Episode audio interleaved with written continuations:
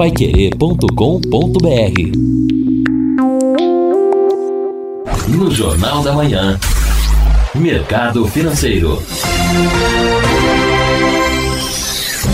O mercado financeiro aumentou a projeção para o crescimento da economia e reduziu a estimativa de inflação para 2019. Segundo o Boletim Focus, pesquisa divulgada todas as semanas pelo Banco Central, a previsão para a expansão do PIB, o Produto Interno Bruto, foi ajustada de 0,81% para 0,83% neste ano. Segundo a pesquisa, a previsão para 2020 também subiu, ao passar de 2,1% para 2,2%.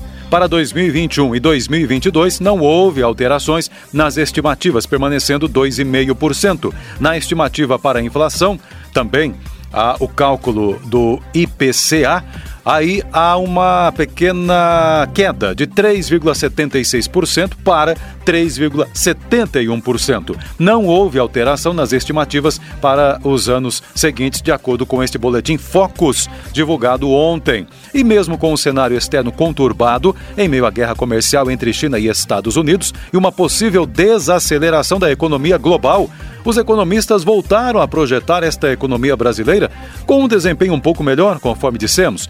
A revisão estaria relacionada aos efeitos positivos da liberação de parte dos recursos do FGTS sobre o consumo. É o que avaliou Flávio Byron, sócio da Gelt Investimentos. Os saques serão permitidos a partir de setembro lá no FGTS. O dólar comercial fechou ontem o dia em alta de 1,60% a R$ 4,068 na venda, superando novamente a marca dos R$ 4,00. O valor é o maior desde 20 de maio, quando a moeda americana foi negociada a R$ 4,104. O Ibovespa, principal índice da Bolsa Brasileira, fechou ontem em queda de 0,34% aos 99.468 pontos. No Jornal da Manhã, Mercado Financeiro.